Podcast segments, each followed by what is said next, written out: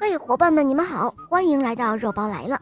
今天的故事是一位来自西安的小朋友点播的，他叫年糕。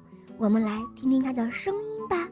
肉包你好，我叫年糕，我四岁了，我来住西安。我喜欢小肉包《萌萌森林记》，我也喜欢我的同学是叶天使。今天我想点播一个故事，它的名字叫《小米粒变身记》。好的，小宝贝，你点播的故事马上就要开始喽，《小米粒变身记》。在山脚下有一棵大树，这一天呢，有一颗像米粒那么小的东西从树上掉了下来。刺眼的阳光，炎热的天气，让小米粒睁不开眼睛，皮肤也变得皱巴巴的，它难受极了，于是就慢慢的爬呀爬，它想找一个阴凉一些的地方。一碰到树底下潮湿的地面，小米粒变得特别的兴奋，它吭哧吭哧地挖起了洞来，很快就钻入了洞里。哟，这地底下一片黑咕隆咚的，什么也看不见。不过小米粒很快就适应了，它呀就像一个大力士一样，在地下来来回回的挖了好多好多的隧道。一眨眼的功夫，小米粒就在地底下生活了一年。当饿了，它就吸几口树根的汁液；困了。他就会舒舒服服地睡上一觉。瞧，一年后，小米粒的身体长大了很多，而且还蜕了一次皮。地底下的生活很单调，一年到头都遇不到几个朋友。不过，小米粒的运气还是不错的。第二年的冬天，小米粒就遇到了一只青蛙。嗨，你好，朋友！青蛙一看到小米粒，就热情地打着招呼。呃，外面太冷了，我要在这里睡上整整一个冬天，但愿没有打扰到你。青蛙说道。嗯，你好，很高兴见到你。你说的外面是哪里呀？小米粒问道。青蛙回答说：“呃，难道？”你不知道外面吗？外面可美了，到处都是清凉凉的水，绿油油的稻田，还有调皮的小鱼儿。呃，不过现在是冬天了，外面到处都飘着雪花，非常冷的。小米粒听完摇了摇头，他说：“嗯，我从来没有去过外面。”小米粒还想听青蛙说说外面的事儿，可是青蛙太困了，它开始打呼噜了。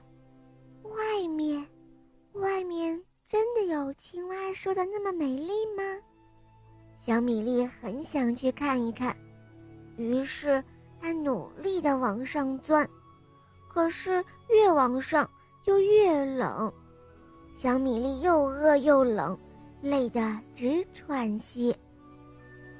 树爷爷说话了：“孩子啊，还是再等等吧。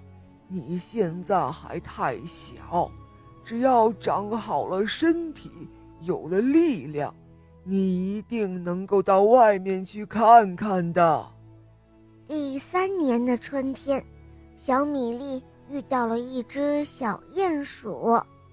鼹鼠告诉小米粒：“外面的世界非常好，到处都是暖暖的阳光，还有香甜的气味，还有还有悦耳的歌声。”小米粒问道：“那你看到清凉凉的水、绿油油的稻田，还有调皮的小鱼儿了吗？”鼹鼠回答说：“呃呃，你说的这些，我倒是没有见过。”咦，为什么鼹鼠和青蛙说的不一样呢？小米粒有些想不明白了。第四年的春天，小米粒遇到了一只兔子。兔子告诉小米粒说：“外面到处都是绿绿的草地，五颜六色的花朵，还有穿花衣服的蝴蝶呢。”第五年的夏天，天气格外的闷热，地底下非常潮湿，小米粒觉得浑身都不舒服。树爷爷看到了，对他说道：“小米粒呀，现在你可以去看外面的世界喽。”于是，小米粒再一次努力地往上钻，他用尽了全身的力量，不断的向上、向上，一直向上。这时候的他，身体。已经变大了一百倍，而每爬动一步，它都要用很大的力量。终于，在一个黄昏，小米粒顶破了土层，来到了它一直向往的外面。但是，小米粒很失望，外面根本就不像青蛙、还有鼹鼠和兔子说的那么美妙。它和地底下一样黑咕隆咚的。其实啊，小米粒不知道，现在正是外面的夜晚。这时候的小米粒太累了，它摸着黑爬上了一棵樱桃树，就这样静静地趴好，睡了一觉。一觉醒来，小米粒发现。这一切都变了一个样，天空蓝蓝的，河水清清的，草儿绿绿的，花儿香香的，一切都是那么的美好。在露珠的镜子中，小米粒发现自己也变了个样，它的两只眼睛又大又明亮，背上还长了两对透明的大翅膀。哇，真是好漂亮啊！小米粒太开心了，它扑了扑扇动翅膀，柔柔的风就带着它飞了起来。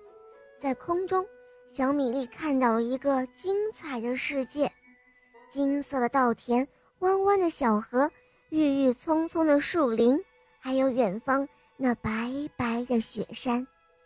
小米粒觉得这一切简直要棒极了。她想要唱一首歌，和大家一同来分享她的喜悦。哇，快看啊，是可爱的知了，知了！